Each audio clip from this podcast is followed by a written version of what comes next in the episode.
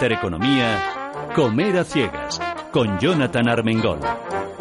Un programa para chuparse los dedos.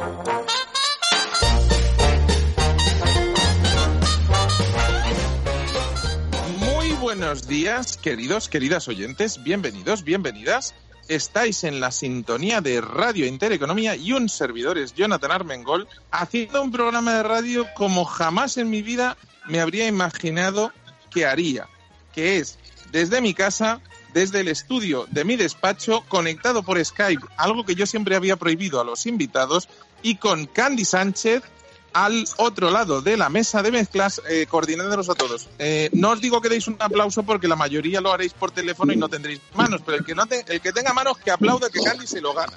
Así que, bueno, pues dicho lo cual, ya sabéis que estas semanas estamos dando eh, recetas porque un servidor, aparte de estas cosas, pues hace un diario de noticias que se llama The Foodie Times que sale por los altavoces inteligentes, pero hemos decidido hacer un programa diferente, hacer un programa que salga hablando el sector de la distribución y el sector de la gastronomía, el sector que vivía habitualmente de trabajar con los restaurantes y que nos cuente qué es lo que está sucediendo, cómo está el mercado ahora mismo, porque cuando nos paramos a pensar creemos que todo el mundo es Mercadona, Carrefour, Día, Aldi y Lidl y otras hierbas, pero resulta que hay muchos productores que, como me decía algún productor, si no estás en Mercadona, no vendes. Y ya ni hablamos de los mercados o de las pequeñas tiendas.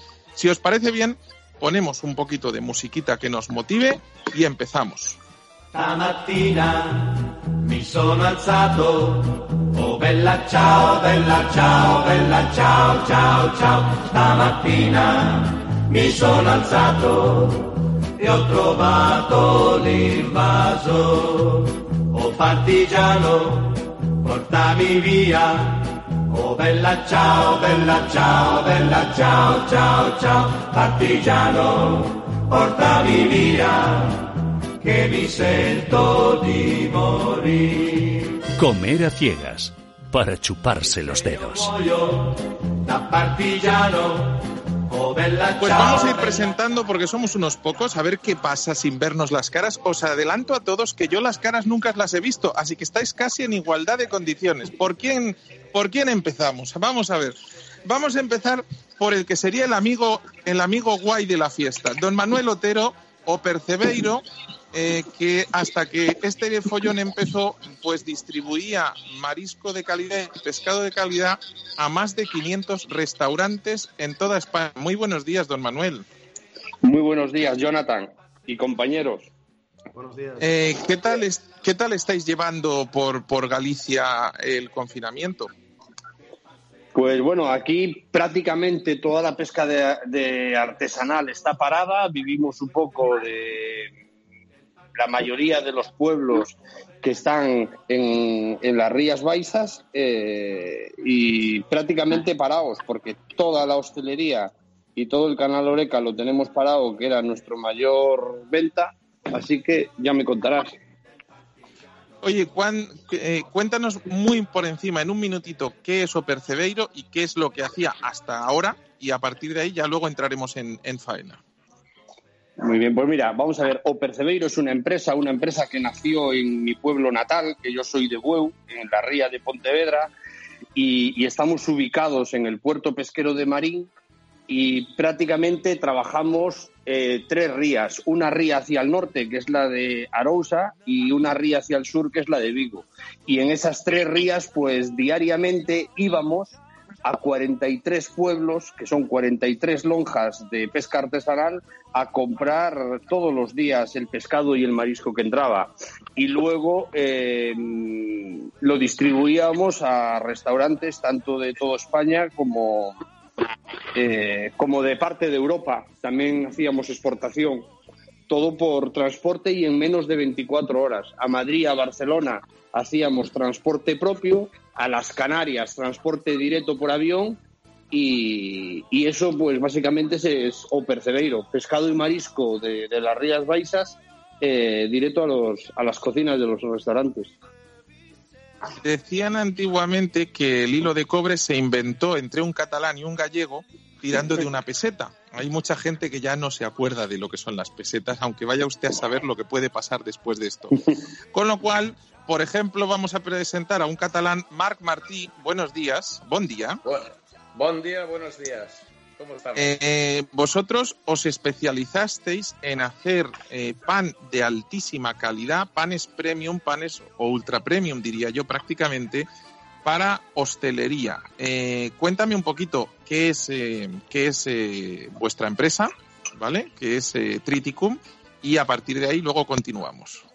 Muy bien, pues mira, Triticum es una pequeña empresa que nació hace 15 años de la mano de Xavier Ramón, que es mi socio y yo. Y, bueno, y al final eh, nos dedicamos a llenar un vacío en el mercado que había de pan, porque hemos consumido mucho pan, pero hemos consumido verdaderas atrocidades. Y queríamos, eh, bueno, dar soluciones a la cocina, a la alta restauración, a la media, a toda la gente que quisiera hacer un buen, un buen agape con, una buena, con un buen pan, ¿no? Entonces, bueno, pues eh, ahora estamos, pues como ha dicho Manuel, nosotros nos dedicamos absolutamente a la hostelería y estamos absolutamente bloqueados, ¿no?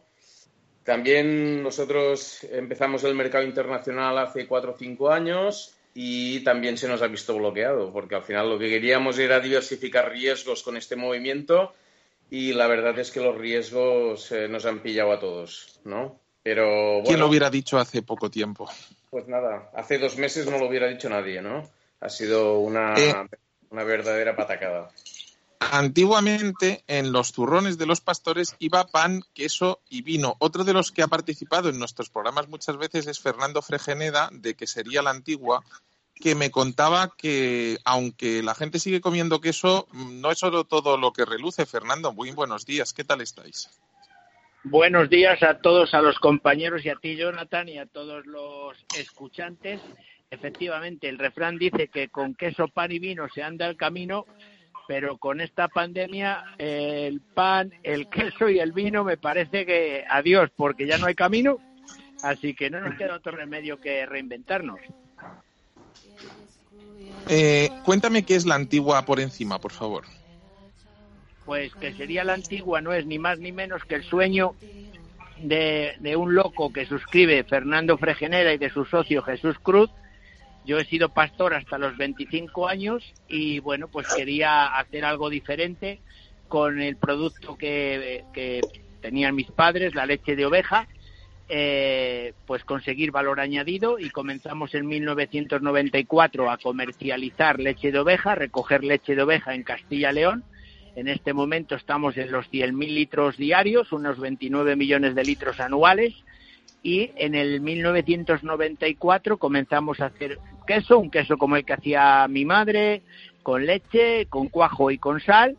Y allá por el 2000 me di cuenta que de hacer un queso normal y corriente me iba a arruinar y comenzamos a hacer algo diferente, ponerle valor añadido, un buen packaging, una buena calidad, un buen marketing y bueno, pues así hemos conseguido la marca que tenemos ahora y nos dedicamos pues a hacer el mejor queso que sabemos y podemos hacer y venderlo como podemos, además de comercializar la leche de oveja de todos los productores eh, que recogemos aquí en Castilla y León.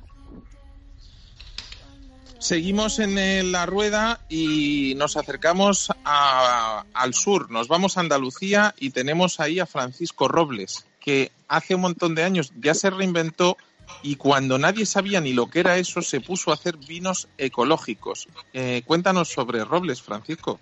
Hola, ¿qué tal a todos? Sufridores, compañeros sufridores, ¿qué tal? ¿Cómo estáis? Pero no derrotados, ¿eh? No derrotados, hay que tener Solo ¿eh? sufridores de momento. Pues nada, Cuéntanos, eh, ¿qué, es, ¿qué, es, ¿qué es Robles? Cuéntanos un poquito. Mira, Bodega Robles es un proyecto empresarial familiar, una bodega eh, que, desarrollamos vinos generosos, por lo que ya podéis imaginar si, es difícil reinventarse. Y bueno, hace 20 años eh, decidimos dar, dar un vuelco a una crisis perpetua que hemos tenido siempre. Eh, y bueno, nos dedicamos a hacer viticultura ecológica. fue un proyecto muy bonito porque además de aprender a entender mucho mejor la naturaleza, entendimos que, los productos tenían un hilo directo con, el modelo eh, con el que se producían, en este caso el viñedo, y venimos bueno desarrollando un proyecto en, en crecimiento desde aquellos años hasta el 2008, donde nos pegaron un cogotazo y, y bueno, desde el 2008 hasta ahora volviendo a crecer hasta otro nuevo cogotazo, ¿no? Digamos que lo que hacemos es vinos de calidad y, en eso nos movemos, ¿no? En desarrollar viticultura y, productos derivados de la viticultura. Y eh, nos quedan dos invitados. Eh, Miquel Balcells es el director comercial de una empresa que yo decía que era la frutería de los ricos, porque atendía a todos los grandes estrellas Michelin. Atendía, ya me, aquí hay que dar caña. atendía a todos los grandes. Es decir, tú querías algo especial, algo espectacular, algo que no se podía conseguir. ¿Y dónde ibas? A Guzmán. O sea, era en plan, lo mejor de lo mejor, la creme de la creme, el tomate que sabe a tomate, la fruta exótica de no sé dónde, Guzmán.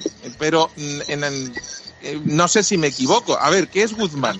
Gracias, a Dios no te equivocas, pero no es para nada la distribuidora de los ricos. Somos una distribuidora ahora mismo muy global y que podemos llegar desde lo que sería lo más top, como puede ser, yo que sé, un restaurante de tres estrellas, hasta un colegio o una residencia. A día de hoy, tengo que decirte que de la poca actividad que nos queda en Guzmán, por desgracia, solo nos quedan las residencias y los hospitales. Con lo que, eh, ya te digo, o sea, tenemos el abanico es muy grande y la diversidad es inmensa. Entonces, ¿hacia dónde vamos? Con lo cual, si llegáis, si llegáis a no tener esa distribución, caput. Por supuesto, por supuesto. Bueno, por supuesto, no, nos hemos reinventado, igual que luego comentaremos que hemos puesto en marcha la línea de, de, Libre o Casa y que creo que, es, bueno, es, empezar a hacer cosas diferentes, ¿vale? Pero eso no quita que, que el cierre del mercado nos ha hecho, como a todos los que estamos en esta conversación, nos ha hecho muchísimo daño. A mí, a mí, Jonathan, si no te importa, me gustaría empezar ya, ya sabes que me gusta normalmente liarla, ¿vale? Pero me gustaría... Me gusta que la líes... Te voy a pedir solo 30 segundos para presentar a Teresa Gundín y ah, luego ya te dejo entrar a ti a matar, ¿vale? O sea, las mujeres primero veréis que yo... Eh, como que, a ver, Teresa, eso de que te presenten la última, ¿cómo lo ves? Espera, espera, Jonathan. Dime. Jonathan. Dime solo una cosita, y, solo para que no nos quedemos solo en que Guzmán lleva fruta y verdura. A día de hoy, Guzmán es un proveedor ya global, ¿vale? Que lleva de todo. Llevamos un poco de todo, ¿vale? Sí, sí, me escamotean la levadura, pero por lo demás, bien.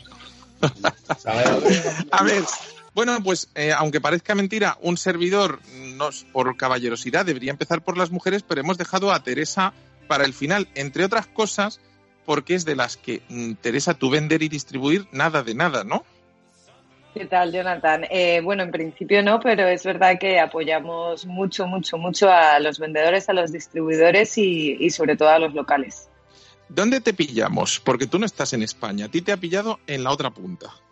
Yo me he quedado, como se diría, encerrada en Estados Unidos, como una película de apocalipsis total. Mira, aprovecha para hacer un guion. Cuéntanos, bueno, tú eres miembro de la Academia Latinoamericana de Gastronomía, ¿verdad? Sí. Y eh, eh, además te ha pillado confinada allí, con lo cual, bueno, tienes mucho que contar desde el punto de Latinoamérica de lo que puedes estar viendo en contacto con otros países y a la vez cómo vives tú el, el confinamiento y cómo estáis viviendo esto desde allí. Así que danos una pista, por favor. Desde luego, eh, nosotros aquí somos delegados de la Academia Iberoamericana de Gastronomía entonces, bueno, con, nuestra agencia familiar, que es la Peña Comunicación, eh, lo que vinimos justo aquí a hacer a San Francisco, a California, era impulsar la gastronomía, sobre todo española, y de los pueblos iberoamericanos, que bueno, ya sabéis que aquí la gastronomía en Estados Unidos, o la forma que tienen de comer y de consumir eh, los, los, agentes, es muy diferente a, la que nosotros conocemos, ¿no? Eh, el, panorama cambió, como bien sabéis, debido al COVID-19 y mm, ahora lo que estamos haciendo es estudiar qué medidas están tomando no solo los productores, eh, también los distribuidores y sobre todo la hostelería y la restauración, eh, bueno, para seguir vendiendo eh, y para seguir reinventándose. Es verdad que lo que es curioso, y luego hablaremos de ello, es es al final, esto no solo ya es cuestión de las empresas particulares, sino de cómo se está haciendo a nivel estatal, ¿no? O a nivel nacional en España. la reapertura de la economía es súper importante y desde luego sí que marca un poco la diferencia en cómo se está haciendo aquí y cómo se está haciendo en España. Em, vamos a, empezar. Te voy a dar libertad a ti para entrar en, eh, en la primera cuando quieras, porque al estar fuera eh, probablemente tienes un punto de vista que nos va a ilustrar mucho mejor a todos y a partir de ahora empezamos a, a, dejar que vayan entrando y saliendo como quieran el resto. Le voy a dar paso aunque todos son bastante enredones y todos tienen pocos pelos en la lengua, yo creo que el, más cañero de todos, por experiencia, mm, seguido muy de cerca de Fernando, es Miquel Val, Con lo cual, Miquel, te toca empezar a tirar piedras. Miquel, desmuteate, hijo mío, que si no, no te escuchamos. Activar, ya estoy, ya estoy. Ahora sí. Ya estoy, que, se, me, estaba cruzando la tecnología. a ver, Miquel, cuéntanos, eh, ¿Qué nos, ¿Qué nos quieres aportar tú? Porque yo he empezado apretándote un poco las clavijas y diciéndote que eras la, la distribuidora de los ricos o de los pijos porque distribuyes, probablemente eres eh, el, el mejor el, distribuidor de, de, producto de más calidad en cuanto a frutas y verduras, aunque ahora os hayáis ido diversificando en los últimos años. Pero cuando a mí en su día alguien me hablaba de frutas, verduras, hortalizas de calidad para hostelería, salía Guzmán, era como una relación directa. Entonces, ¿cómo, cómo, dónde estabas tú? En, pues el 8 de marzo, no, ya voy a poner la fecha por si te manifestaste, y, y si en esa fecha pensabas que iba a pasar esto y, y cómo os pilla el, cómo, cómo te llevas la sorpresa el día 14. Yo creo que nos coge como a todos. Eh, a mí me gusta estar muy al día de, las noticias. Soy una persona que me nutro mucho de, vivir la realidad al 100% y en la actividad total. Y la verdad es que nos cogió como a todo el mundo. Como ha dicho Marc antes, pues nadie se llegaba ni en mis peores sueños, llegué a imaginar que nos cerraran el mercado de un día para el otro, sin margen de reacción, sin margen de opinión y sin margen de nada. Me dijeron, ustedes, ha acabado. Eso fue, la verdad es que fue dantesco. Y esto hizo que, tuviéramos que ver y tomar decisiones que en la vida pensábamos. Yo, en plan guasa, digo que estas grandes escuelas de, de másters del universo eh, van a tener que reinventarse todas, porque en todos esos casos que estudia la gente que se deja auténticas fortunas para aprender, ninguna de ellas barajó un caso como este. Entonces, eh, bueno, yo creo que ahora mismo nos vienen, a nuestro sector nos vienen dos grandes olas. La primera es el cierre de nuestro mercado durante dos meses y luego viene otra que es todavía más grande y la que nos tiene a todos más preocupados, que es la cantidad de clientes que nos han dicho que no nos van a pagar. Y es, os tengo que decir, y, y muchos de los que nos acompañan son empresarios. A mí me alucina que la gente que haya consumido un género y unas cosas que ya las ha consumido y ya las ha cobrado, diga que no va a pagar. Porque entonces nos, mete, nos meten un problema a los demás que es brutal. Y esa es la gran ola, esa es la que definirá quién sobrevive y quién no. Y también pienso... Yo la primera, la primera vez que hablo con un bodeguero, que no fue Francisco Robles, aunque ahora le preguntaremos a él, que podría haber sido perfectamente él, eh, hago una llamada a un bodeguero amigo mío porque en, el diario de noticias de Foodie Times sacábamos eh, comentarios de vinos todos los viernes y mm, le digo, oye, bueno, tú lo llevarás bien porque dentro de lo malo pues lo más que te va a pasar es que vas a estocar el vino. Y me dice, Jonathan, llevo 10 días haciendo cálculos de caja, de fluctuante, de tal. Dice, porque el problema no es no vender el vino, es todo el que he depositado que me han dicho que no me van a pagar, pagarés que tengo delante mío que me han dicho que van a devolver, domiciliaciones bancarias que tengo que no van a hacer frente, dice, y de 40 distribuidores, los 40 me han dicho que no me pagan y de todos los restaurantes, todos me han dicho que no me pagan. ¿Es tu caso también, Francisco? Eh, bueno, mi caso llega a ser ese y otro incluso que, a, mí, a mí me dejó totalmente bloqueado ya. O sea, eh, no solo empiezan a caerte en cascada eh, correo electrónico diciéndote que no van a atender hasta que no rehagan su, su liquidez, hasta que no rehagan su cash flow, eh, el tema es que camiones que habían salido a la gran distribución vuelven, vuelven porque han cerrado la gran distribución. Al ser un vino. O sea, tú tienes camiones, tú tienes camiones en la calle el día 14. El día, el día 14 que nos dicen, vuelva usted, que no, que no le vamos a, recepcionar la mercancía. ¿Eso le ha eh, pasado a alguien más de los que estáis aquí? Eh, ¿Manuel Otero o Fernando? A mí me ha pasado, Marc. Marc, o sea, tú en Triticum eh, llevan, llevan un camión cargado de pan y te dicen, dese la vuelta, que no lo quiero, cómaselo usted mojando en sopas.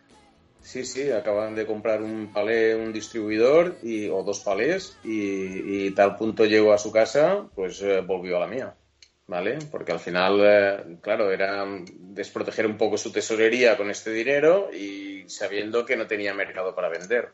Entonces, dentro de lo malo, casi bueno, no mala fe, ¿eh? yo tengo que decirlo. No, no, dentro de lo malo casi mejor porque podía habérselo quedado y no pagarte después. O sea que en el fondo, a futuro igual habrá que hasta darle las gracias, ¿no?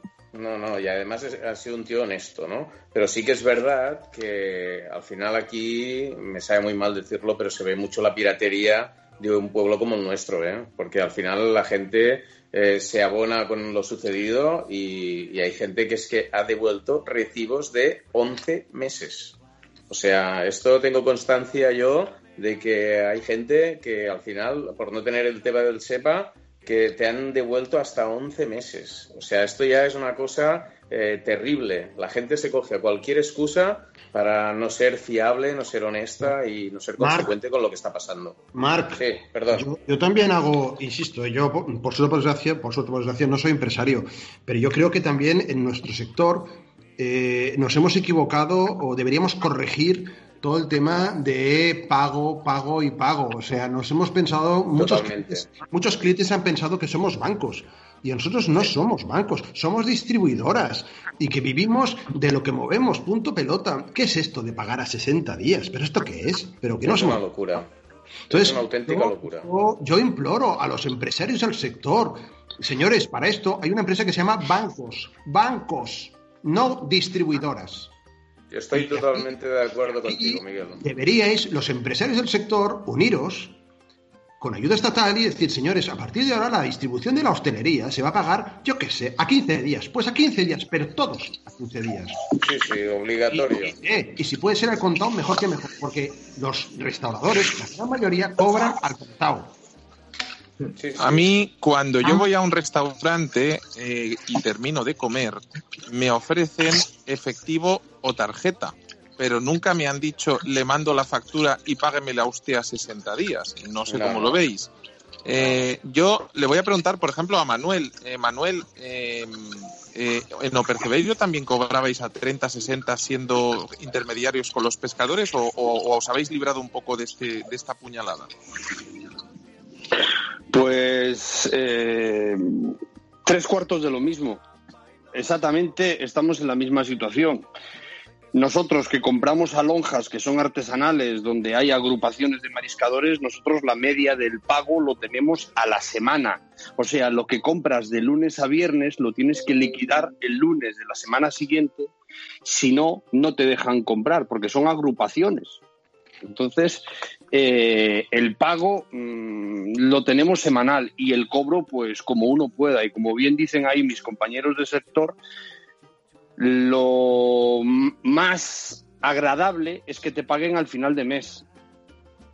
Totalmente de acuerdo. ¿Sabes? Y eso es lo más agradable. Pero luego el que se escapa a 60, 90, y luego lo, que hablaba Marc, que luego viene la gente y no nos olvidemos que como todos hemos, eh, hemos sufrido devoluciones y hemos sufrido impagos y hay muchos que yo sé que son por vicio, o sea, que son por, dicen, aprovechan la coyuntura para decir, oye, mira, pues, pues, pues no pago, porque pues ya voy a pedir le voy a pedir a Fernando que nos cuente un punto. Le vamos a dar una vuelta más de tuerca a esto. Eh, todo el mundo pensaría que el que tiene ahora mismo ovejas, ordeña las ovejas, vende la leche, hace el queso y tal, pues suena al cuento de la lechera. Se compra dos vacas, después dos, dos castillos, después un palacio y después a presidente del gobierno. Pero, Fernando, ¿qué está pasando en el sector ovino? Que tú lo tienes súper controlado y me pintabas un, un panorama bastante desolador cuando uno pensaría en el campo no hay COVID, el pastor se pasea por el campo, las ovejas comen hierba y por tanto no gastan y encima la gente sigue comiendo queso aunque sea comprado en el supermercado de turno. ¿Es eso correcto?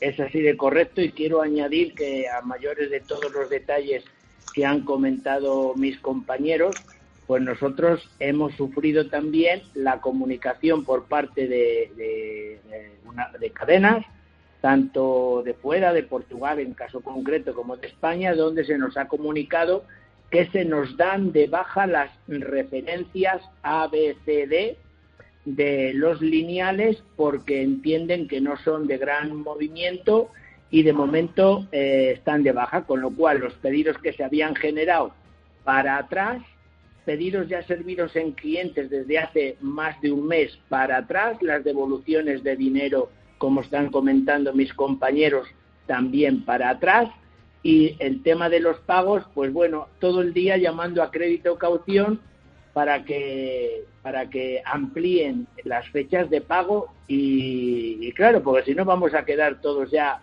aquí en la lista negra de crédito y caución. En el campo, pues están las cosas, como dicen en mi pueblo, muy jodidas. El día antes de la alarma, pues la leche de cabra tenía unos precios muy buenos como nunca se había conocido, la leche de oveja igual, el cordero, el chuletón, etcétera, etcétera. Y si os acordáis, mis amigos, los ganaderos, agricultores, estaban en las autopistas y en las carreteras protestando para pedir efectivamente mejores precios, mejores condiciones, etcétera, etcétera, etcétera. Se han tenido que quedar en casa, a levantarse todas las mañanas a ordeñar, a cuidar a sus terneros, etcétera, etcétera, y tenemos que la leche de cabra se está dejando de recoger en Andalucía y Extremadura porque ahora no hay quien la quiera. La leche de oveja, si no eres interproveedor de Mercadona o de alguna cadena de las que parece ser que ahora son las únicas que venden, te lo comes con patatas. Eh, aquí estamos mis chicos ganaderos, otras empresas haciendo campaña en nuestras redes sociales para que la gente compre cordero. ¿Cómo se puede pagar un cordero lechal a 10 euros? Ahora vas al campo y por 10 euros te llevas un corderito. ¿Me entendéis? Eh, y dentro de poco puede que tengamos directamente que, ir y que nos diga el ganadero, llévate dos o tres que por lo menos no comen, porque la cosa se está poniendo de verdad de punta, ¿verdad? Muy mal, muy mal, muy complicada. Eh, Jonathan, mira, a mí me, gustaría apuntar en lo que Teresa ha dicho al principio, eh, que esto es una cuestión global, pero según qué país y según cómo los gobiernos actúen sobre el problema, será más fácil de, de, sobrellevarlo. Te vas, a meter en terreno fangoso, ¿eh? No, no, no, es, una cuestión muy, muy, o sea, muy, muy, muy entendible y muy sencilla. Mirad, eh, a nosotros nos ayudan, eh, bueno, pues vamos a aplazar eh, el pago de la declaración de IVA de este trimestre, que lo tenemos aquí. a ver, yo tengo que pagar el 21% de lo que he vendido estos tres meses, que lo voy a pagar en 60 días, para empezar, ¿vale? O sea, yo le estoy ya financiando al Estado el 21% de algo que ni veo y que si no cobras tendrás que pagar igual porque hasta que demuestres que no lo has cobrado, tú no puedes, no, no, no le puedes decir al Estado, devuélvame este 21% que no me lo pagaron. Eh, le voy a pedir a Teresa que, que por alusiones, por, por, por, por extranjera obligada, nos cuente cómo lo está viendo, cómo se está viviendo en Estados Unidos todo esto, porque bueno, eh, el epicentro estaba en España y en Italia hasta que llegó a, Estados Unidos, donde, bueno, eh, durante la última semana ha muerto gente a expuertas. Donald Trump ha cerrado, aunque ya empieza a decir que va a abrir. Y en una conversación previa, Teresa me contaba que allí los restaurantes, aunque sufren, sufren menos porque se está manejando de otra forma. Y también me gustaría que en, la parte que tú sepas, Teresa, me digas si allí se permite hacer estos impagos salvajes o cómo, cómo funciona el mercado, si te ha dado tiempo a entenderlo. Vale, ya que estamos hablando un poco pues sin pelos en la lengua, ¿vale? Eh, voy a exponerlo de tal forma que, bueno, lo entendamos. Eh, hay una diferencia muy grande entre Estados Unidos y España, ¿vale? Y es muy claro. Eh, Estados Unidos es la ley de la selva y es la ley del más fuerte. ¿Esto qué quiere decir? En época del coronavirus, mientras toda España está confinada en casa y está bajo unas reglas nacionales, eh, que afectan desde Almería hasta Galicia, independientemente de los casos que haya en cada comunidad autónoma y de la población y el tipo de población que haya, estáis todos bajo el mismo régimen, ¿de acuerdo? Estados Unidos, eh, para bien o para mal, es la ley de la jungla y en cuanto a la restauración organizada o a la hostelería, hay muchísima más libertad de actuación. Eh, punto uno, el delivery está muy bien pero como podéis ver, el delivery de compañías eh, españolas están cobrando eh, fees altos Eh, luego, los que estáis haciendo ahora e-commerce, y os, eh, os, tenéis que, habido eh, que reinventar, estáis teniendo y estáis sufriendo también parte de esos gastos. Y algo que se está haciendo aquí, os voy a decir dos cosas que a mí sí que me llama la atención para que veáis un poco la libertad de actuación que se tiene aquí.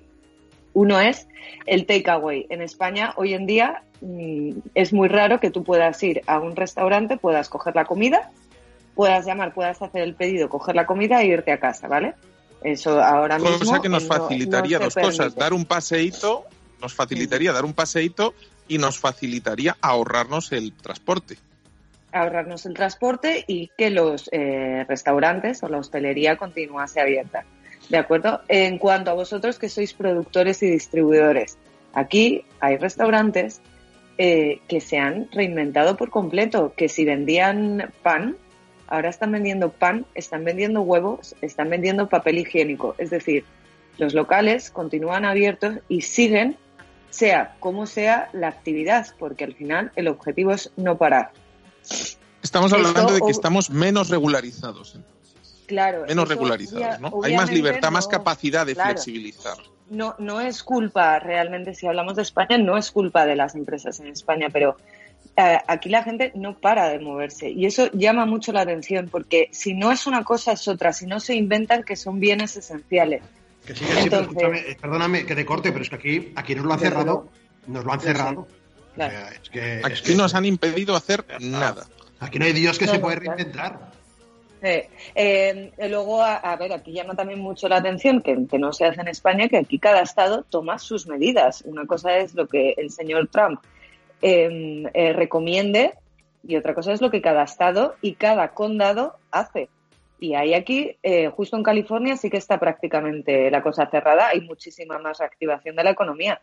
Pero luego también eh, hay que, en, el caso de España, hay que asociarse, hay que hacer lobby con el gobierno e intentar que este sector, que por supuesto va a ser el más debilitado, por lo menos en la reapertura tome un papel principal y de verdad y creo que es absurdo que esperemos a las ayudas económicas y que esperemos a que nos den sin hacer nada. Eh, igual estoy siendo un poco eh, ilusionista, ¿no?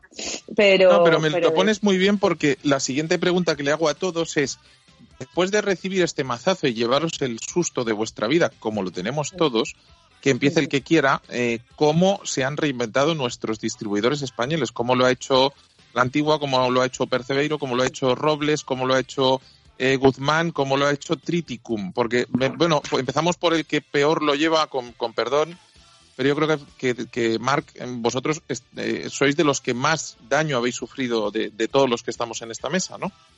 Bueno, totalmente. Totalmente. Nosotros estamos ahora, mm, estamos en el 99% de caída.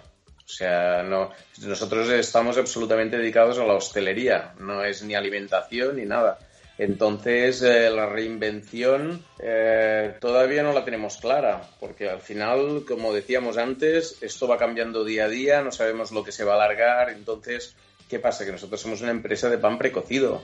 Eh, no, no, vamos ni a hacer eh, un producto terminado, etcétera, etcétera, ¿no? Entonces, bueno, hay varias alternativas que todavía no las tenemos del todo claro, pero evidentemente no tenemos que tenemos que reinventarnos, ¿no? No sabemos si vamos a llevar pan a las casas congelado, con, con cajitas pequeñas, no sabemos, no sabemos si vamos a abrir más tiendas para llegar al concepto de alimentación, eh, no sabemos si vamos a llevar pan cocido, eh, hay, hay, muchas historias que tenemos que aclarar dentro de nuestras cabezas y, viendo cómo se va a mover el sector, pero la verdad es que la hostelería va a, a, sufrir un mazazo eh, demasiado grande como para, para, levantarlo sin ayuda. O sea, Estamos hablando de... No, no, acaba, perdóname, por favor. No, no, no decía que con alusiones a la a, ella que, que estaba diciendo que no esperáramos eh, ningún tipo de ayuda económica o que no, que no tuviéramos ilusión por las ayudas económicas, si, no, si el gobierno no se pone a hacer ayudas económicas a la hostelería, directamente a la hostelería, esto que es un país básicamente turístico, toda la costa de Levante, el centro, eh, toda la costa norte, Cantabria. Eh, las islas. Las islas, las islas Canarias y, Baleares y tal, eh, es un país que, le va a pegar un hachazo increíble. O sea, es, es nuestra industria. Va a ser terrible, terrible. Nosotros no tenemos industria desde hace muchos años, más allá de, cuatro fábricas de coches y de cuatro fábricas de acero. La minería desapareció en pro de la, de la, del medio ambiente, afortunadamente, pero a cambio dejamos de producir. Eh, la agricultura se la hemos regalado a Marruecos, para que engañarnos. Eh, la ganadería se la hemos regalado a otros países. Eh, la que queda es anecdótica y residual para que Fernando pueda decir que sigue siendo quesero, pero comparativamente con la que habría hace 50 años, no hay. Y tenemos que darle una vuelta muy fuerte. Otros de los que habéis empezado a reinventaros deprisa ha sido Guzmán. Guzmán hasta hace una semana y pico no distribuía en casa. Eh, yo lo primero que le pregunté a Miguel fue, oye Miguel, por favor, no me haréis, me vais a perdonar la palabrota, pero se lo dije así, digo, no me haréis la putada, la canallada de cerrar la distribución a particulares después, porque después de ver los pimientos o los tomates que me han llegado, eh, yo me planteo que no quiero ir a un supermercado a comprar si puedo. Y tampoco sois más caros. Yo antes te, te chinchaba, pero es que luego el ticket no es significativamente más caro de lo que es en una, en una gran superficie ahora mismo. ¿Cómo, lo, cómo, organizáis esa logística en una semana? ¿Cómo lo habéis hecho? La verdad que fue una reacción en un barco tan grande y, tan departamentado como es nuestra empresa. Yo tengo que me siento muy, muy, muy orgulloso de las decisiones que se tomaron y con la agilidad que se realizaron. Y ahora mismo, pues, pues, claro, nosotros analizamos, el único mercado que quedaba abierto era el domicilio, porque teníamos las residencias y teníamos los hospitales que ya estábamos en ellos. Y esto fue pues una iniciativa conjunta de todo lo que sería el head office de la empresa y en, eh, os digo que en una semana se puso en marcha. Y entre medio, como os podéis imaginar, igual que todas las empresas, en medio de un ERTE, en medio de un tema psicológico de todos que no sabíamos que estábamos pasando. Yo pongo un ejemplo, yo ahora mismo me encuentro en, el departamento comercial, que puede ser una sala de 50 metros cuadrados, que estoy yo solo o sea, es que psíquicamente para todos los que estamos en el sector, y también psíquico, es, como un golpe, es como decir, bueno, y entonces este aire fresco, es decir, pues yo estoy súper ilusionado con este canal. Yo en, en, todos mis años de experiencia nunca había recibido tantas muestras de gratitud y de agradecimiento como lo estamos recibiendo ahora desde los domicilios particulares de la gente. La gente está siendo súper agradecida, con lo que yo espero seguir con este canal, me hace mucha ilusión. Pero sí que es verdad que depende del tipo de producto, es, es un, ¿Me, oís? Sí, sí. que digo que depende del tipo de producto que tengas es mucho más complicado, porque por ejemplo, eh, en, mi, en mi caso, el pan precocido y congelado es complicado, ¿eh? De hacer eh, una, tienda en casa es complicado. Ya, te va a tocar, te va a tocar venderlo rebanado para hacer como hizo eh, Inglaterra el año pasado, hizo una campaña de promoción de que el pan lo que había que hacer era rebanarlo y congelarlo y calentarlo en la tostadora para tener pan fresco y para evitar que se tiraran no sé cuántas toneladas diarias de pan. A lo mejor te regalo una idea, si sale bien, me lo pagas en pan. Pero a lo mejor te toca vender pan rebanado para que lo metan en el congelador y coman el mejor pan de su vida, como era el de Triticum y como volverá a ser, Dios mediante, y se lo calienten en la tostadora. Es, ahí tienes una idea. Pero, pero realmente la verdad es que es una idea que está encima de la mesa. Que te la como, como buen catalán ya me acaba de decir que, que, la patente ya no sirve y que no hay pan. Ah. Habéis visto si es que de verdad, si es que de verdad, Marc, aquí hay que defender la pela, es la pela, ¿eh? Es mi No, lo que quería decir es que sí, tu idea porque es buena. ¿eh? Bueno, muchísimas. Eh, y además, buen, oye, te, echa currículum a Sánchez que con lo bien que quedas te ficha. Bueno, oye, yo, yo pregunto o, quería comentar, porque a mí me, me llegó el viernes el, el pedido de, de, Bueno, me llegaron varios y por eso me he quedado pensando, pero en este caso, de los que estáis aquí, me llegó el, el pedido de, de Miquel, de, de, fruta. Entonces, eh, cuando a mí me llega, me llega con personal de Guzmán y me llega el chico, un chavalito joven con una sonrisa de oreja a oreja amabilísimo, que además con un arte, porque que yo no veo para darme la caja sin tocarme y a la vez sin que me la coma y me caiga. Que por cierto, bueno, eh, no, estamos en horario que puede haber niños, pero eh, recuérdame, Miquel, que luego te cuente, cuando he mandado la foto a mis primos por un grupo de WhatsApp, porque ahora nos mandamos muchas fotos de comida, me han dicho que tuviera cuidado que los plátanos venían en punta para arriba. Luego te explico lo que, lo que implicaba eso. Pero, dicho lo cual, me ha encantado, me ha encantado ver como el personal, o sea, la alegría que tiene la gente que supongo que más de uno de vuestros empleados debió pensar esto es el fin. Eh, y, y el darles esa oportunidad de seguir trabajando también ayuda a sentirse útiles, ¿no? Conozco, conozco casi todos los que están hoy con nosotros y yo creo que una de las cosas más bonitas de nuestro sector, y que no me canso nunca de decirlo, es que es un sector de personas. Y, y que todo el mundo está súper implicado y que mucha gente lo hace de corazón. Siempre que hay un 10% de capullos, ¿eh? Pero la gran mayoría es así. Y ahora mismo los chofers, los repartidores, es el departamento más expuesto de nuestra empresa. Nosotros tenemos alguno que ha dicho que no quería, que no, no que no quería, que no podía seguir repartiendo porque tenía a su madre en casa y no podía. Y que lo sentía mucho y que dejaba a otro compañero hacerlo. Pero es un orgullo. Yo esta mañana he hecho un vídeo con un chofer mío porque, porque me hacía mucha ilusión que saliese público de ver gente que aparte de, de todo, toda la cantidad de gente de, de, de médicos y toda la medicina, pues hay mucha otra gente que también está ahí luchando para que esto no pare. Afortunadamente hay un gran sector, ¿verdad? Sí.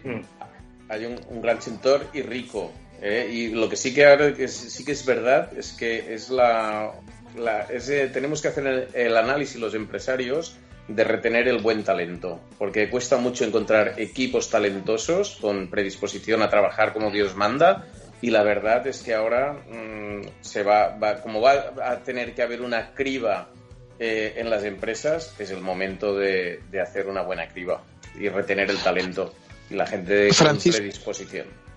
Francisco, eh, vosotros en Robles eh, os habéis peleado durante mucho tiempo por hacer vinos ecológicos de muchísima calidad. Habéis llegado a ganar medallas de gran oro en concursos internacionales con 100 puntos, cosa que es casi ciencia ficción, sobre todo si es una bodeguita pequeña de Montilla Moriles, de, un señor como Francisco Robles y de una enóloga que cuando empezó tenía 25 añitos y era eh, eh, de, las, de las primeras jornadas de mujeres que peleaban en el campo y ahora os habéis tenido que volver a reinventar porque, claro, estabais en hostelería y ahora hay que vender y os habéis puesto a hacer catas online, hacer concursos. Bueno, cuéntanos un poco cómo lo estáis peleando.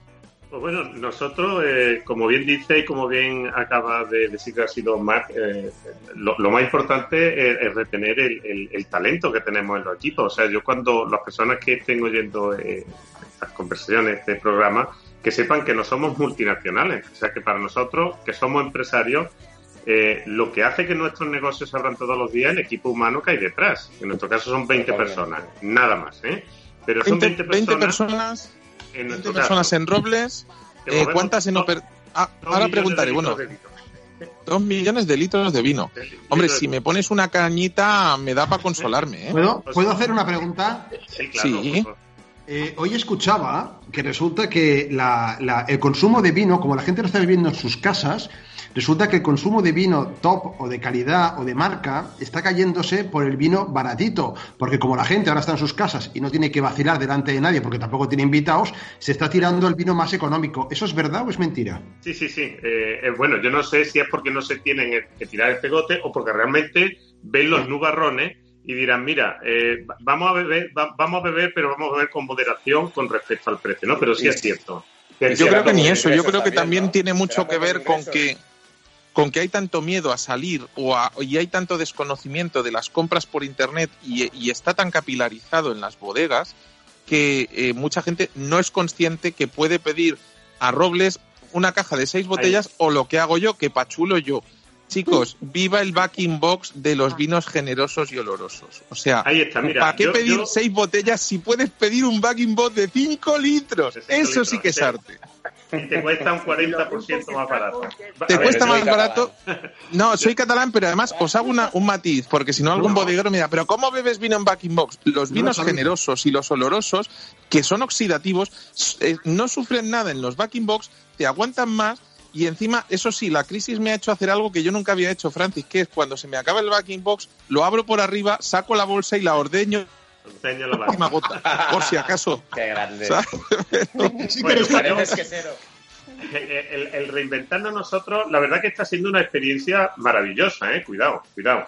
Eh, eh, el, el, hecho de entender que teníamos una ventana a todos los consumidores de este país para dirigirnos a ellos, hacerle una propuesta directa desde bodega y en directo, la verdad que nosotros no nos habíamos parado nunca plantearlo. Nunca tenemos una tienda online, pero jamás. O sea, la, la tienda nos generaba un problema con los distribuidores. Bueno, pues yo digo que todos los días entran mínimo 15 pedidos. Todos los días. ¿Cómo? Bueno, pues vamos a llegar directamente al consumidor. Vamos a quitar todos los labones de la gente has dicho que tenías? 15 pedidos para 20 personas al día, me da que tenéis que crecer todavía. 20 ¿Mm? personas. No, no, a ver, cuidado, te, te, hablo de cero. Hace 15 días nosotros la tienda online no la queríamos para nada. ¿Y no Pero, te provoca problemas con los distribuidores? Hoy, si, si los pobres distribuidores Espera, hoy dejarme, en su casa. De, dejarme usar la ironía. No le pueden amenazar con no pagarle. Así que, a ver qué hacen. no, a ver, lo que quiero decir con esto, que, que podemos, podemos comunicarnos directamente con el consumidor. Y eso nosotros no habíamos parado nunca a plantearnos.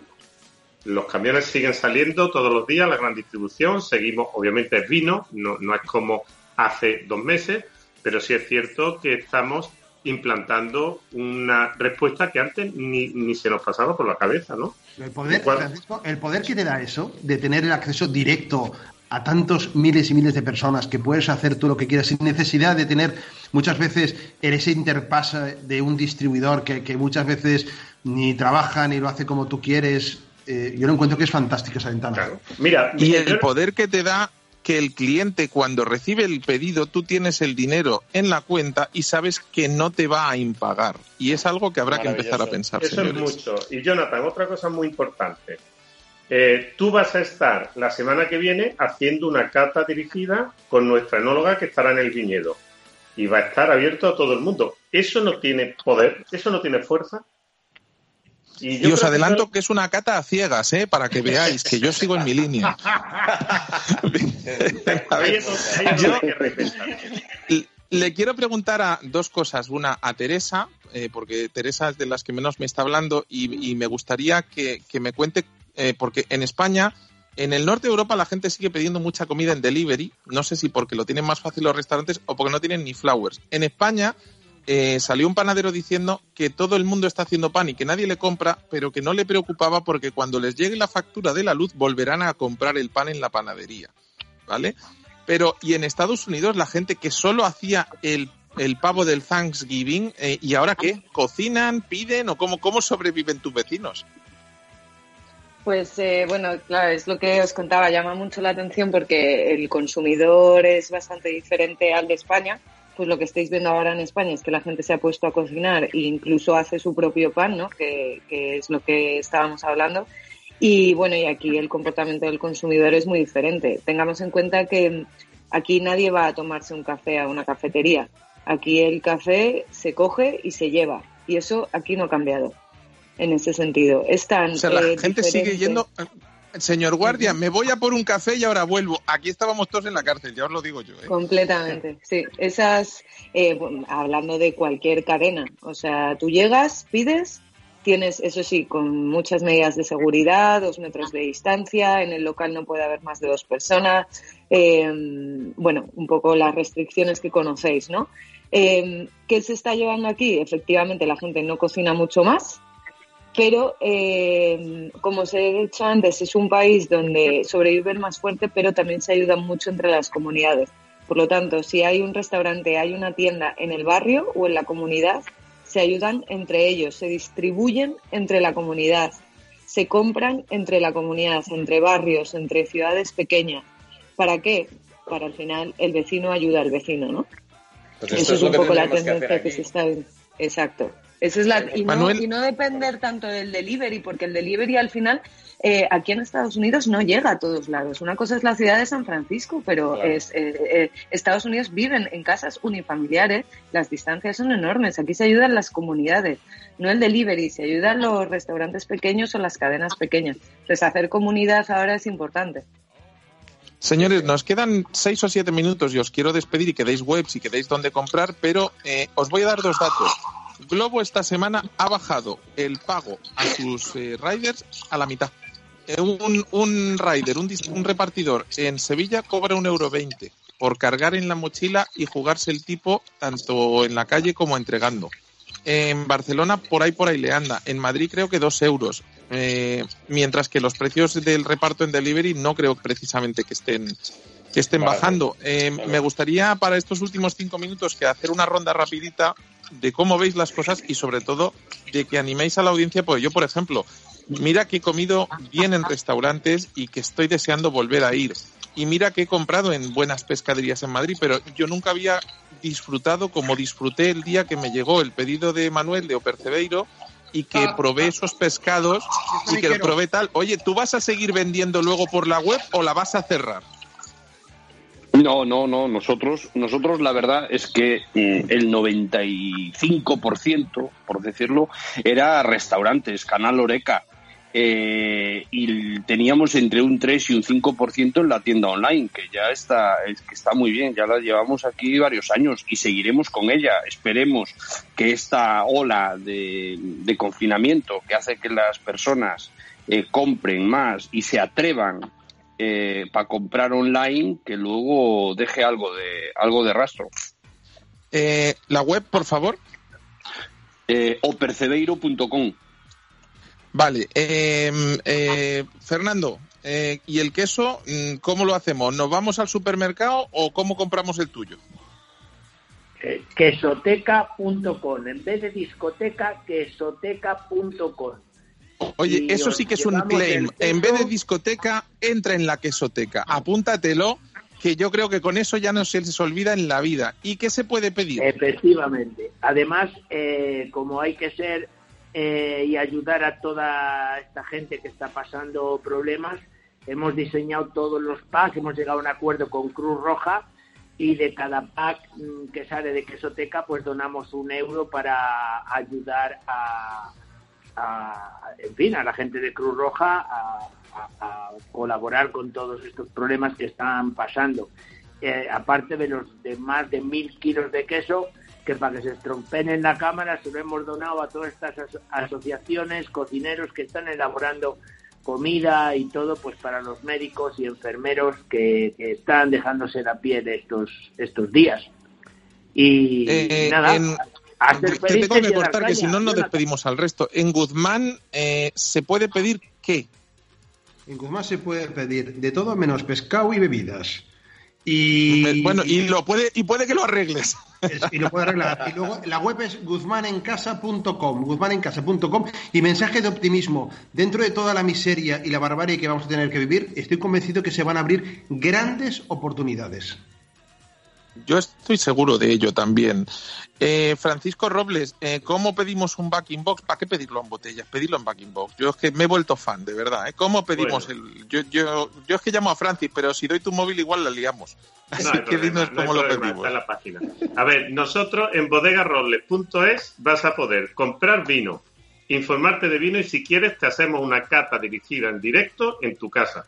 Eh, me queda, me, Marc, eh, yo te voy a emplazar, si te parece a ti bien, a que eh, en cuanto se te haya ocurrido la idea de cómo llegar al público final y cómo tirar adelante, me llames, me escribas y lo contemos otra vez en la radio, porque la verdad es que una de las cosas que, que he hecho bastante de menos, o sea, yo he podido alguna vez hacer pan porque me apetece, porque me gusta cocinar, pero no es lo mío y además me parece un esfuerzo excesivo para el, para el, el rédito que obtengo, aunque entiendo que ahora la gente tiene más tiempo y se tiene que entretener. Tengo un buen panadero aquí cerca de mi casa, al cual también le compro, pero los panes de Triticum son los panes de Triticum. O sea, Muchas cuéntanos, al- y, y sobre todo esa parte para celíacos, que también es muy importante y que lo pueden estar teniendo más difícil, ¿pueden adquirirlo todavía o, o también cerrado esa parte? Sí, sí, sí, sí, sí. Mira, eh, nosotros eh, hacemos la venta online de- del, del producto de gluten free, ¿vale? Y si quieres te digo la web, que es Por favor. W E Q L I B R E Equilibre. Equilibre. Exacto. Equilibre. E- Equilibre, sin la U. Equilibre punto qué? Punto bio. Punto bio. Lo pondremos en la web de comeraciegas.com para que no se les olvide a nadie, o sea, pueden visitar la web de comeraciegas.com. Teresa, después de cómo estás viviendo el confinamiento en Estados Unidos y de leer las noticias que estás leyendo de España, ¿dónde prefieres que te haya pillado? Eh, a ver, a nivel eh, personal creo que aquí porque por lo menos puedo salir a hacer deporte y, moverme con cierta libertad. Pero bueno, desde luego, eh, desde luego lo que se ve en España, la oleada de solidaridad, lo que os estáis uniendo entre todos, vamos, eso ya te digo que no lo cambio por la cultura de aquí, pero vamos, ni de lejos. Nada, simplemente dar un mensaje de, de, alivio, ¿no? Que además la, la, gripe esta, la Spanish flu que le llaman, que tuvimos en 1918, nos hizo ver que realmente duró dos años y que, que luego económicamente se salió, entre comillas, bien. Y nuestros abuelos, nuestros padres, nosotros y nuestros los siguientes podrán. Nos tenemos que marchar. Candy Sánchez en el control técnico sufriendo como una berraca. Jonathan Armengol intentando que disfruten y que entiendan lo que está pasando desde sus casas, aunque seguiremos en thefoodietimes.com con las noticias en sus altavoces inteligentes y en, la, en Comer a Ciegas en Intereconomía dando recetas. Os agradezco a todos vuestra participación. Que Dios reparta suerte, buenos días y buena suerte a todos. Muchísimas gracias y nos volvemos a ver en breve para darnos un abrazo colectivo. Muchas gracias. Muchas gracias. Muchas gracias. Abrazo a todos y suerte. Suerte.